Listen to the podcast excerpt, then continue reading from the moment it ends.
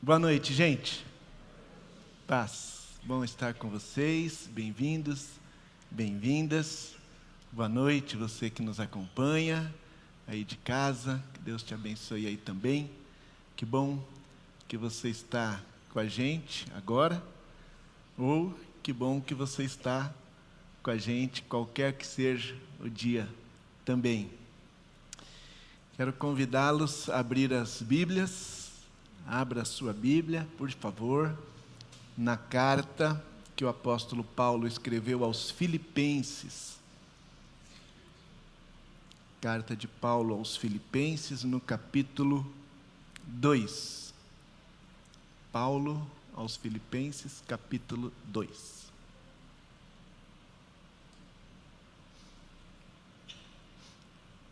Vamos orar mais uma vez? Deus eterno, Deus nosso Pai, Pai do nosso Senhor Jesus Cristo, obrigado, obrigado pela mensagem da cruz, obrigado pela cruz de Jesus, a nossa cruz, a minha cruz Obrigado por Jesus ter carregado aquela cruz, ter suportado todo o peso, toda a dor daquela cruz, para que pudéssemos estar aqui agora na tua presença, para que pudéssemos chamar ao Senhor de Pai para que pudéssemos ser recebidos pelo Senhor como filhos e filhas amadas. Louvado seja o teu nome. Obrigado pela tua palavra, obrigado pela tua igreja, obrigado pela nossa reunião. Que o teu Santo Espírito nos visite ainda mais agora enquanto lemos a tua palavra e meditamos nela, que o teu reino venha, que a tua vontade se realize nas nossas vidas, à medida que meditamos na tua palavra. Em nome de Jesus. Amém. Amém. Filipenses 2, texto muito conhecido de todos nós, que a partir do verso 5 diz: Seja a atitude de vocês a mesma de Cristo Jesus, que, embora sendo Deus, não considerou que o ser igual a Deus era algo a que devia apegar-se, mas esvaziou-se a si mesmo, vindo a ser servo, tornando-se semelhante aos homens e sendo encontrado em forma humana, humilhou-se a si mesmo e foi obediente até a morte e morte de cruz. Por isso Deus o exaltou à mais alta posição e lhe deu o nome que está acima de todo nome, para que ao nome de Jesus se dobre todo o joelho nos céus, na terra e debaixo da terra. E toda língua confesse que Jesus Cristo é o Senhor, para a glória de Deus Pai. Assim, meus amados, como sempre vocês obedeceram, não apenas na minha presença, porém muito mais agora na minha ausência, ponham em ação a salvação de vocês com temor e tremor. Pois é Deus quem efetua em vocês tanto o querer quanto o realizar, de acordo com a boa vontade dEle.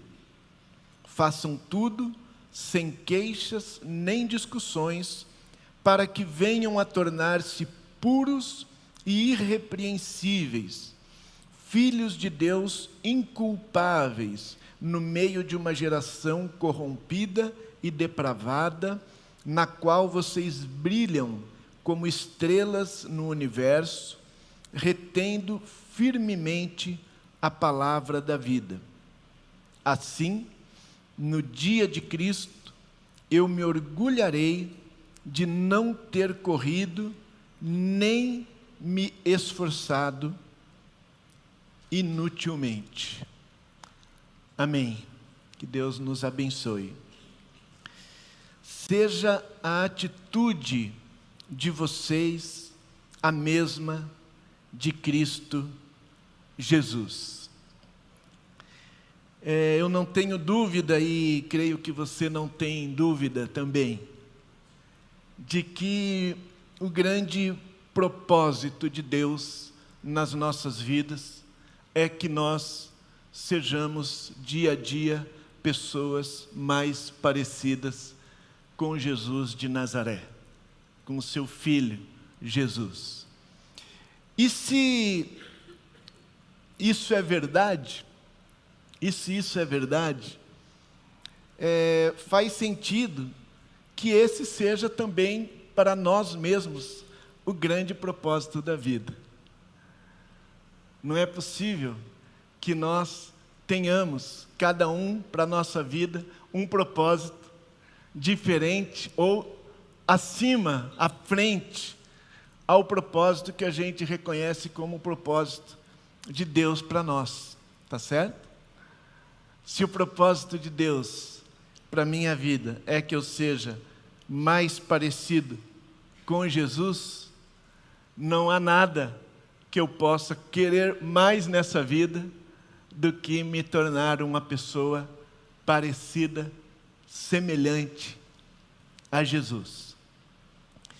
E a gente, uma das maneiras como a gente se torna parecido com outra pessoa é por meio da imitação. Tá certo? A gente começa imitando, né? A gente começa imitando. Não, não é à toa que o Paulo diz em outra carta: sejam meus imitadores, como eu sou de Cristo. E aqui o Paulo diz: seja a atitude de vocês a mesma de Cristo. Sim, porque fazer o que Cristo fez ou agir como Cristo agiu não significa necessariamente ser uma pessoa parecida com Jesus. Porque ser uma pessoa parecida com Jesus é fruto de uma transformação interior, uma transformação de dentro para fora. E aí eu quero olhar com você um pouquinho, rapidamente, para esse texto, antes de irmos à nossa mesa,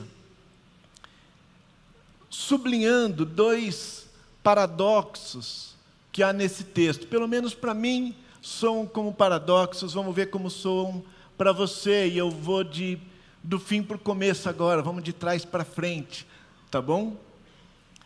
É, eu acho muito interessante no versículo 14, quando Paulo diz assim: façam tudo sem queixas nem discussões,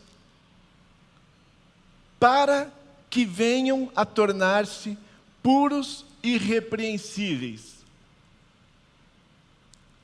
Eu acho interessante porque toda vez que eu leio esse texto eu penso isso. Mas não seria o contrário? Quando eu me tornar puro e irrepreensível, quando eu for uma pessoa mais madura, quando eu me, quando eu crescer, né? Quando eu me desenvolver, quando eu for mais sábio, é, aí então eu vou ser capaz de fazer tudo o que eu preciso fazer sem queixa, nem discussão, nem murmuração. Não seria esse viver sem, sem lamúria, sem queixa, esse obedecer a Deus sem discutir, não seria isso fruto de eu já ter me tornado uma pessoa melhor? Mas o Paulo diz que não. Ele diz o contrário. E isso me, me remete ao fato de que a gente vem de um mês dedicado à oração, e, e isso suscita em nós a, a ideia, a consciência da importância das disciplinas espirituais. Hoje, às nove da manhã, o pastor Eduardo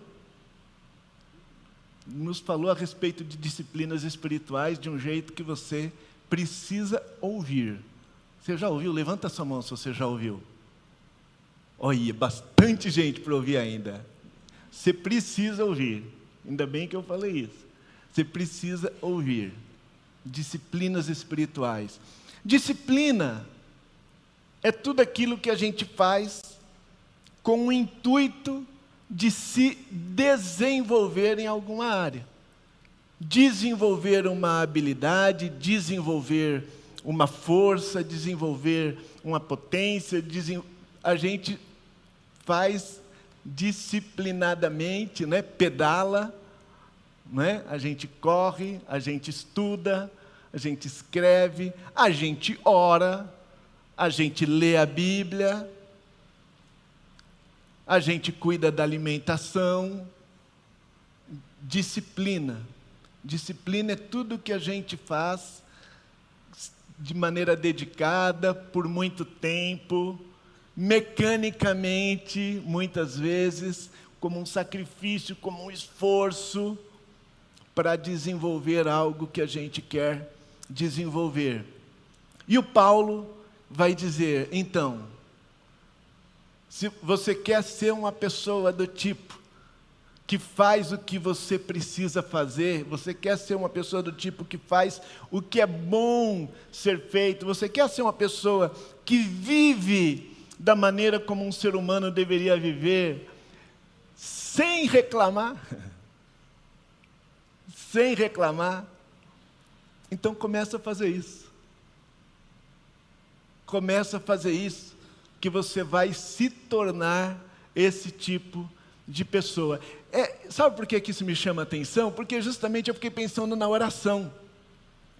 E, e refletindo nesse paradoxo e no, e no próximo, eu pensei assim: puxa, se eu sou, se eu tenho uma disciplina de oração, eu vou me tornar uma pessoa que ora. O fruto da disciplina da oração é a oração. E nós temos aprendido a orar, é confiar em Deus, orar é adorar, orar. Tem um monte de coisa que tem a ver, que tem a ver com a gente ser uma pessoa que ora fruto da oração. Mas, você pode orar a vida inteira para você se tornar uma pessoa, puxa Senhor, eu queria ser uma pessoa, eu queria, eu queria perdoar. para você se tornar uma pessoa que perdoa, não adianta você ficar orando, não é suficiente. Você precisa perdoar. Você precisa perdoar.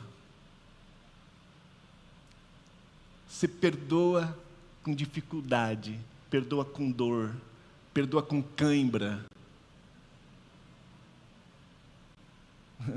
É. Até um dia que você perdoa. Puxa, como está mais fácil perdoar hoje em dia? Né? Como foi que foi fácil assim? Como, como que se aprendeu a perdoar? perdoando.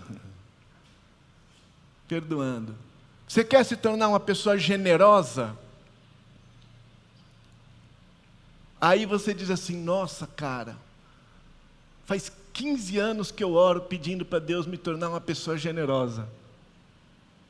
Está aí nesses 15 anos, o que, que você repartiu? Não, não reparti, estou esperando Deus me tornar uma pessoa generosa. Deus não me tornou ainda. Então, você precisa exercitar a generosidade. Você precisa repartir. não, não parece que é isso que ele está falando? Façam tudo sem queixas nem discussões, para que venham a tornar-se. Mas olha o outro paradoxo. Volta aí o versículo 12. Assim, meus amados, como sempre vocês obedeceram, não apenas na minha presença, porém muito mais agora na minha ausência, ponham em ação a salvação de vocês. Ponham em ação. Atue, realize, pratique. Só que ele diz: Pois é Deus quem efetua em vocês tanto o querer quanto o realizar. Não, eu ponho em ação a minha salvação, ou é Deus eu que sou responsável por colocar em ação a minha salvação, ou é Deus que vai realizar em mim? Aí eu fico pedindo para Deus. Aí eu fico pedindo para Deus, para eu ser assim, para eu ser assado, para eu conseguir fazer não sei o quê, para eu conseguir parar de fazer não sei o que lá. E eu não tomo providência. Eu não peço ajuda. Eu não tento.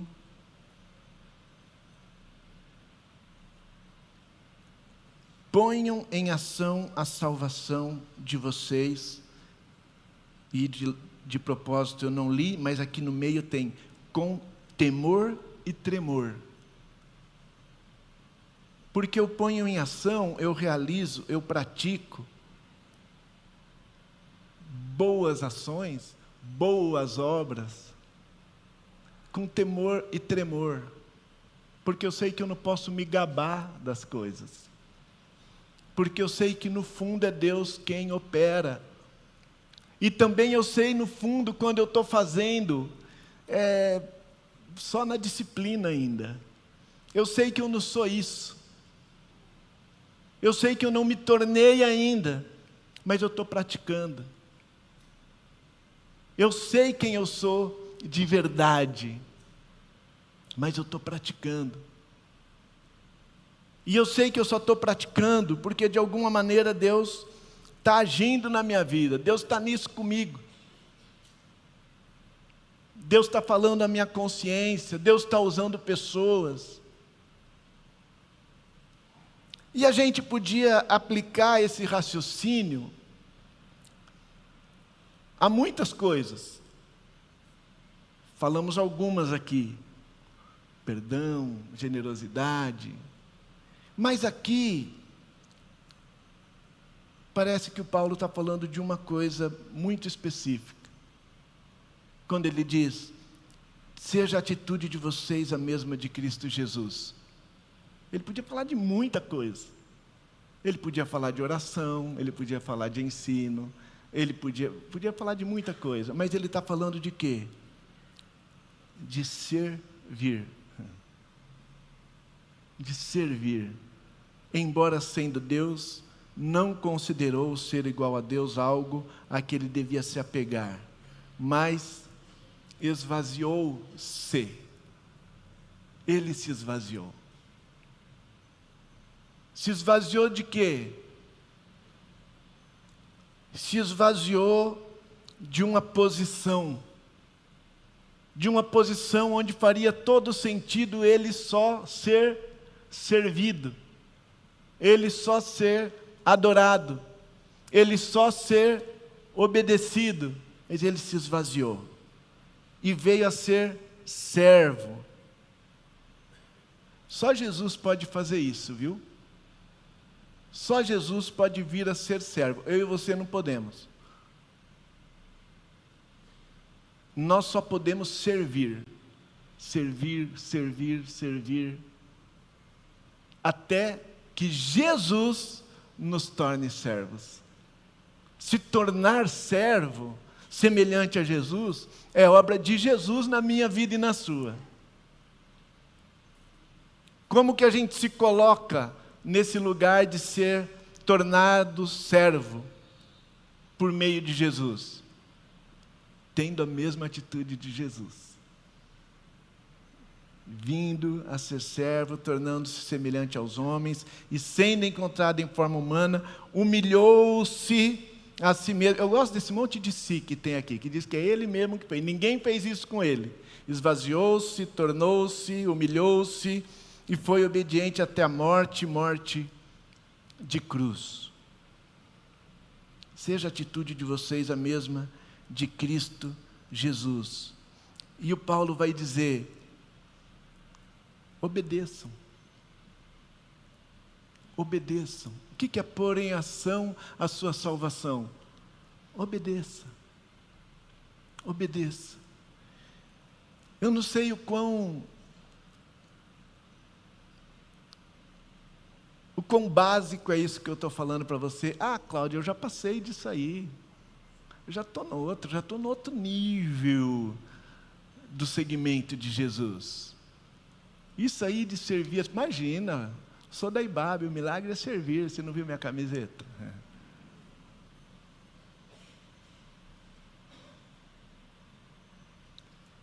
Não sei o quanto isso é do básico que você já passou, ou quanto você, como eu, convive com a consciência de que tem pessoas muito próximas a você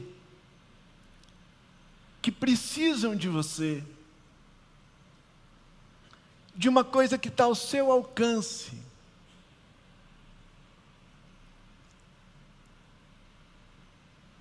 Mas talvez tenha ali uma um ímpeto seu de julgar aquela necessidade. Talvez tenha uma um medo seu de, puxa, eu acho que isso aqui é um abuso para comigo. Uma insegurança sua de, puxa, isso aqui pode faltar para mim. Ou uma ideia do tipo: não sei se essa pessoa merece, não sei se essa pessoa merece, eu acho que ela não merece. E o Paulo diz: tenha a atitude de Cristo Jesus. Tenha a atitude de Cristo Jesus. E faça isso como obediência. Faça isso como obediência. Obediência a quê? Obediência a esse propósito de Deus de que você seja uma pessoa mais parecida com Jesus. Faça isso nessa busca de se tornar essa pessoa parecida com Jesus.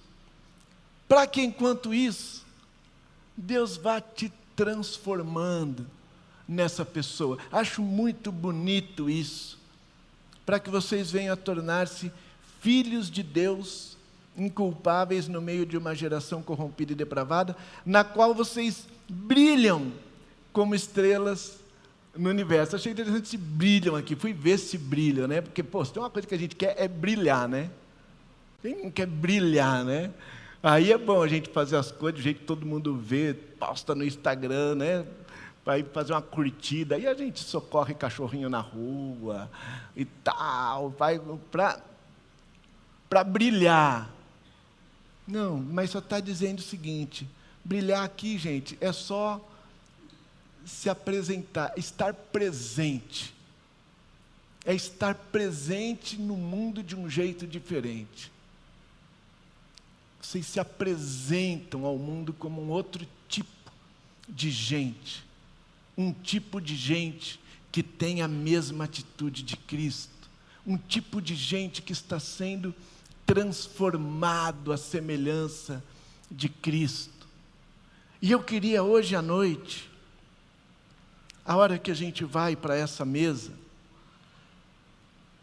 que conta essa história, e que a gente canta essa história, o meu Jesus se humanizou, para me salvar. E eu fico pensando assim, a gente pode pensar, para me salvar do quê? Tem gente que pensa, para me salvar da minha humanidade, para me transformar em anjo. Não. É para restaurar a minha humanidade. Ele se humanizou para a gente ver o que é ser humano. Ele se humanizou para que a gente possa ser mais humano, mais plenamente humano. E a hora que a gente vai para essa mesa, Eu quero convidar você a pensar que isso que Jesus fez, que a gente celebra hoje à noite, esse caminho que Jesus fez, que a gente celebra hoje à noite, é um caminho no qual nós o seguimos. Nós somos seguidores de Jesus. Eu sou um seguidor de Jesus de Nazaré. Você é um seguidor de Jesus de Nazaré. Você é uma seguidora de Jesus de Nazaré.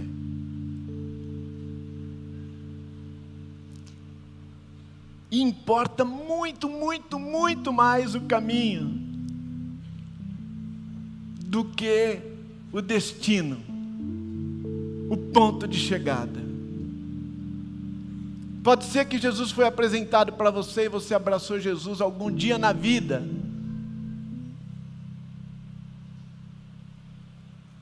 Por conta da descrição do destino. Mais do que isso. Olha, você vai chegar num lugar incrível e vai pegar uns atalhos sensacionais. Tipo assim, né? Olha, para o céu, o Waze vai te desviar de estrada de terra, vai te desviar de pedágio, vai te desviar de engarrafamento. É um, é um caminho tranquilo para você chegar num lugar maravilhoso. Não. O convite de Jesus é para nós o seguirmos no caminho dele. No caminho dele. E o caminho dele é de se tornar servo, é de servir. E eu quero fazer um desafio para você, enquanto eu vou ali. Você curvar sua cabeça agora.